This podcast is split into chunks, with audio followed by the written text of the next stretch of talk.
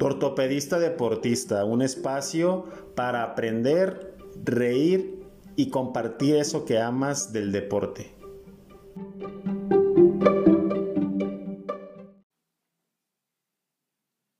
¿Qué tal? ¿Cómo están? Ahora estamos aquí otra vez en un episodio más de tu Ortopedista Deportista Podcast y tenemos un gran invitado, a un gran amigo, el doctor Oscar Eder Juárez Moreno, a quien me gustaría se presentara, nos dijera dónde nació, dónde estudió, cuáles son sus pasiones y debilidades si es que tiene. Maestro, ¿cómo está? ¿Qué tal? ¿Cómo estás? ¿Bien? ¿Cómo estás, Chavita? Platíquenos, ¿quién es el doctor Oscar Eder Juárez? Bueno, pues soy ortopedista, estoy trabajando en el IMSS, en el servicio de rodilla del Hospital de Traumatología. Yo nací en la Ciudad de México en 1982, ya tengo 38 años, ya, ya, muy grande. Eh, estudié en la universidad, en la Universidad de Anáhuac. Ahí hice mis seis años de carrera inicial y después los cuatro años de, de especialidad en el, en el, Hospital de Traumatología. Pues obviamente esa, esa, ese título lo avala la, la Universidad Nacional Autónoma de México, la, la mejor casa de estudios del país. Claro. Y también tengo una subespecialidad o una alta especialidad en cirugía de rodilla también por la UNAM. Maestro, ¿qué es lo que a usted le gusta? ¿Qué, ¿Cuáles son sus pasiones? Además de que yo sé que le va a un equipo que no compartimos, pero bueno, ¿cuáles son sus pasiones además de la ortopedia y la traumatología? Bueno, pues yo durante toda mi infancia y gran parte de la adolescencia, incluso ya estando en, en la carrera de medicina, jugaba fútbol americano. Mm. Entonces me aventé como 10 años jugando fútbol americano. ¿Qué posición jugaba? Liniero, siempre de los gordos. Entonces ahí estaba en la línea ofensiva. Entonces, este, eso es lo que me gusta mucho del fútbol americano. También soy fanático del fútbol, de la máquina cementera del Cruz Azul. Y me gusta, estoy tomando clases y ya llevo ahí algunas canciones de eh, tocando el bajo. Ah, mire. ¿Y a, quién le, a qué equipo del fútbol americano le va? A los Broncos de Denver. Ah. ¿Por qué? ¿Por algún jugador? Pues desde que empecé, desde niño, desde que empecé en el fútbol americano, me gustaba mucho John Elway, que era el coreback ya. De ese momento. Ya retirado. Maestro, el tema que quiero este, platicar con usted es el tema de las fracturas, pero me gustaría eh, que les explicara, bueno, y quiero también que sepan que el doctor Juárez es docente nacional de la OFA y es AO Faculty de este, de esta Mm, organización. organización mundial y me gustaría que las personas supieran qué, qué usted hace aquí dentro de esta organización mundial. Bueno, pues la O es la más vieja y mejor organización eh, eh, de, acerca de la traumatología, más que, más que de la ortopedia, de la traumatología. La fundaron en 1958, se juntaron un par, bueno, como cinco amigos en un hotel, dijeron vamos a platicar acerca de las fracturas, cómo te ha ido a ti, tú qué has hecho, qué has este, estudiado. Y eh, esa fue la primera reunión que se hizo de, de la AO. Eh, la hicieron en Suiza, es una organización eh, europea. Y bueno, como, como la filosofía de la AO es siempre juntarse entre amigos para compartir cosas eh, de resultados, técnicas, diferentes situaciones para mejorar el tratamiento de las fracturas, pues así inició. Y pues ya lleva, lleva mucho tiempo en, eh, dedicada al estudio de las fracturas exclusivamente, a su manejo y obviamente pues a, la, a, la, diseminación de ese conocimiento, a la enseñanza hacia otros eh, hacia otras personas. De hecho, a mí me gusta pertenecer a esa, a esa organización porque es una organización muy solidaria. Mm. Eh, cualquier conocimiento que se genera, ni siquiera te cobran, no se genera nada, simplemente la, la compartes para que sea distribuida y que a, las, a, los pacientes les vaya mucho mejor en el tratamiento de sus fracturas. Y bueno, pues eh, soy docente nacional porque se organizan cursos en diferentes eh, ramas de la traumatología, desde pediatría, exclusivas del pie y tobillo o fundamentos generales, eh, para, para, los, eh, más bien para los médicos que están en formación en, en, la, en, la, especialidad de traumatología, se hacen cursos y en esos cursos eh, he sido afortunado porque me han invitado a ser profesor nacional. Ya ¿Cuántos años tiene? El, ya hice cinco cursos. En este último que se canceló por la pandemia iba a ser el codirector del curso básico Pero bueno, pues ya esperemos que el año que entra se retome todo esto. Entonces, pues es un experto en el tema y gracias por aceptar la invitación. Y entonces vamos a entrar en el tema, maestro. ¿Cómo se clasifican las fracturas? Bueno, las, las fracturas se clasifican básicamente por su forma, por dónde está localizado, en qué hueso se, qué hueso se rompió, cuál es la forma que tiene esa fractura, eh, cuánto movimiento, cuánto se separó de su, del sitio donde originalmente debería de estar. Y bueno, también se clasifican en si se salió el hueso del cuerpo o si solamente se quedó la fractura dentro del cuerpo, no se, no se expuso, no se asomó hacia la piel ese, hueso.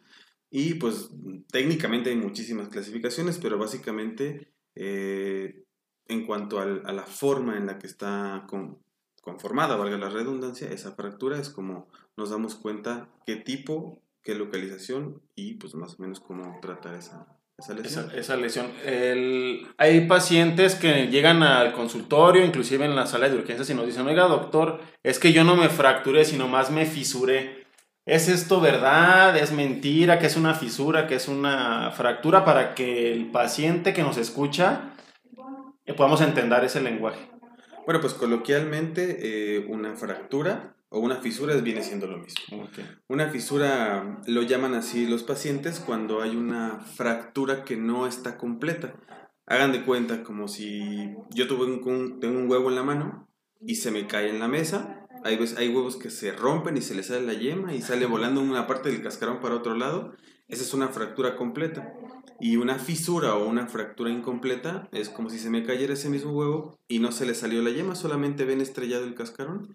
Eso es más o menos a lo que correspondería una fisura, ¿no? Una fractura incompleta. Ok, ahí vamos entendiéndonos. ¿Cuáles son los síntomas de un paciente fracturado?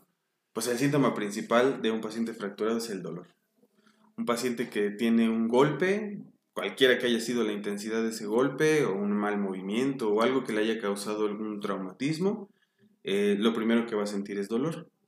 Un paciente con un traumatismo y dolor, necesariamente habrá que descartar alguna fractura, pero el síntoma principal es el dolor. Obviamente cuando esa fractura pues está muy movida o está muy es muy grande, muy severa la fractura, pues el paciente puede también percibir o ver deformidad de su, de su pierna o de su mano, del sitio donde se haya fracturado.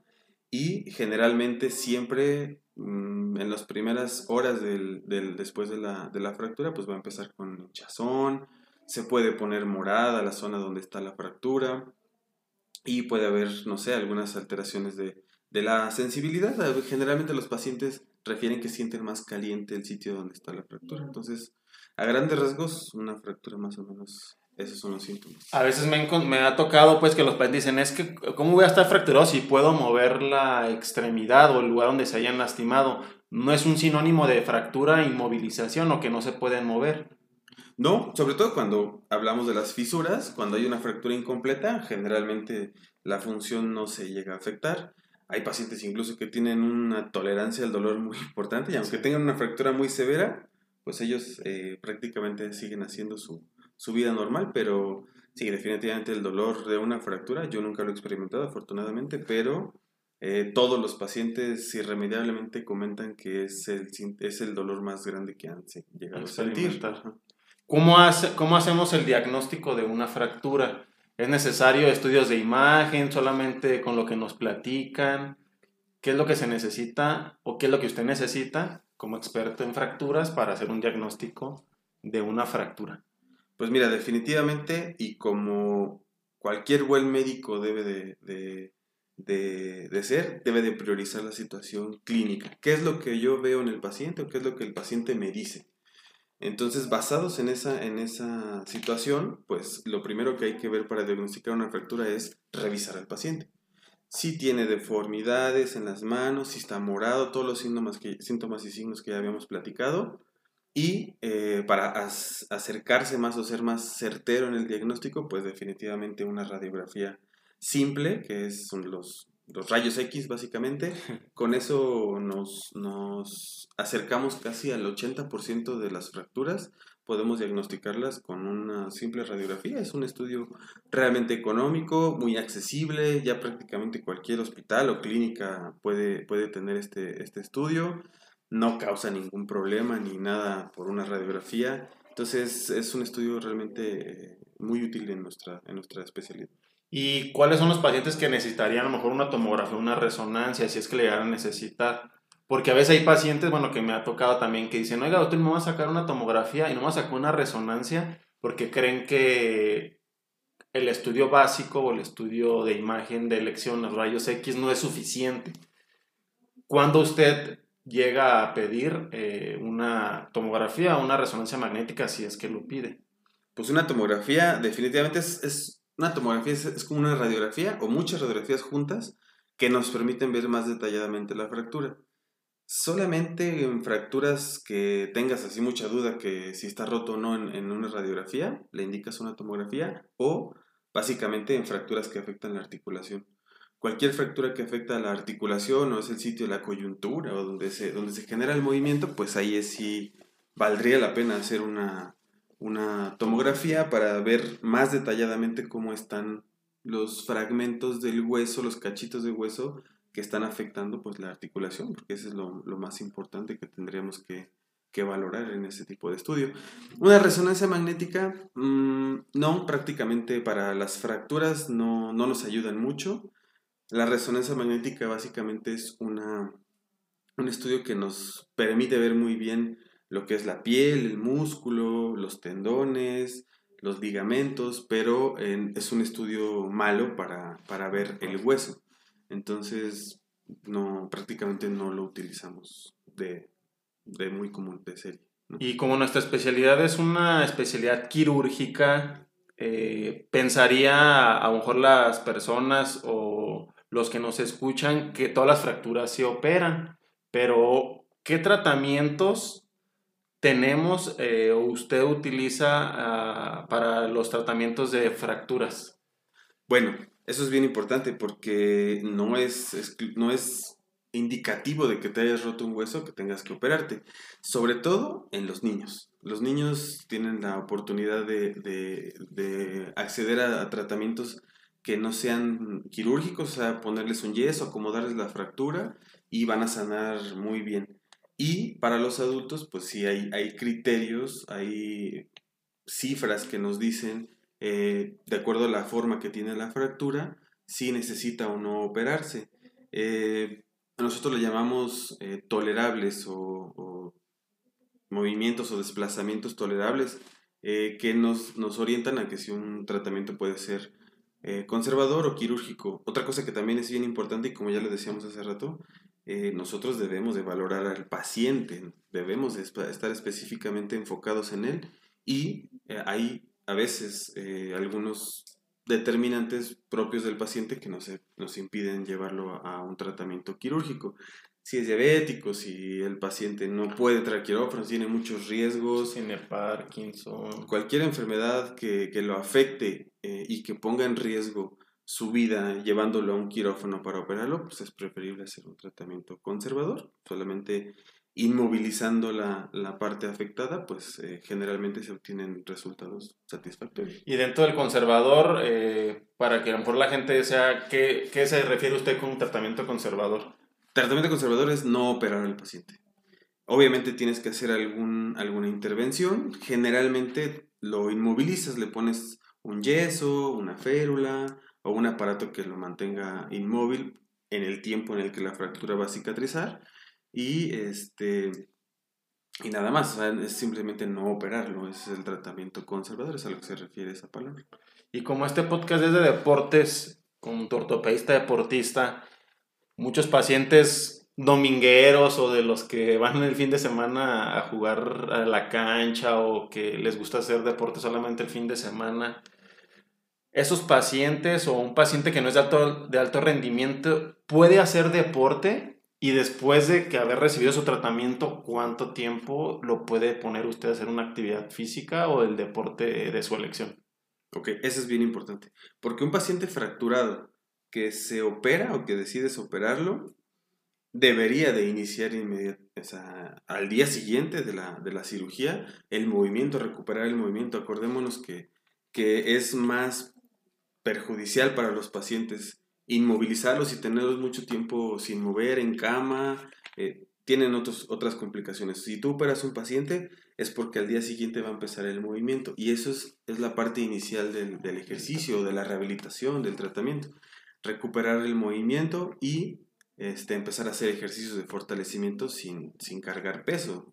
Eh, existen ese tipo de, ejercicios para, para, que vaya mejorando. Obviamente, ya practicar un deporte así, regresar a su vida normal, eh, yo me esperaría hasta que por las radiografías viéramos, eh, se vieran datos ya confirmatorios de que la fractura está cicatrizando. más o menos en el promedio de todas las fracturas, eso se lleva a cabo más o menos a los dos o tres meses. Ahí ya podemos ver que hay algún, algún dato de que está cicatrizando ese hueso y entonces el paciente podrá empezar a hacer otro tipo de ejercicios. Para hacer ejercicio, fútbol, algún deporte, yo me esperaría hasta que el hueso haya pegado completamente. Y ahí sí estamos hablando prácticamente después de los seis meses. Y cada paciente es diferente, como usted dijo un paciente si tiene obesidad, si tiene diabetes, tiene hipertensión, bueno, a lo mejor eso se va a alargar un poquito más y con las consultas, con el seguimiento es que usted le dará el visto bueno o el alta para poder hacer un deporte. Sí, claro, hay, hay enfermedades que pueden atrasar esto. Eh, algunas otras condiciones, como tomar café o fumar o lo que sea, puede retrasar la cicatrización de la fractura. Y sí, definitivamente el seguimiento en consulta y con radiografías eh, cada vez que ves al paciente, pues te van, te van orientando así ya está en condiciones para regresar o no a alguna actividad física o lo que sea que, el paciente esté eh, pues, eh, capacitado a hacer en ese momento que lo veas. Maestro, pues muchas gracias. ¿Dónde lo podemos encontrar? No sé si tenga redes sociales, algún número donde lo puedan encontrar, algún correo, dónde está su consultorio. Bueno, pues tengo la fortuna de compartir consultorio con mi amigo Salvador Padilla. Estamos aquí en la Torre Médica de Riobamba, aquí en Lindavista 300, en Montevideo 302, 303, perdón, el consultorio es el 503C. Cualquier situación que se les ofrezca, pues estamos para servirles. Eh, mi correo electrónico es dr de gmail.com ahí lo que, lo que guste nos podemos comunicar. Bueno, este lo ponemos en el en la presentación del podcast para que si quieren estar con usted o que les haga una consulta, les dé seguimiento a alguna fractura, lo puedan, lo puedan abordar. Claro que sí, amigo. Muchas gracias por la invitación y pues siempre es un gusto colaborar contigo. Pues gracias, maestro. Nos vemos. Hasta luego.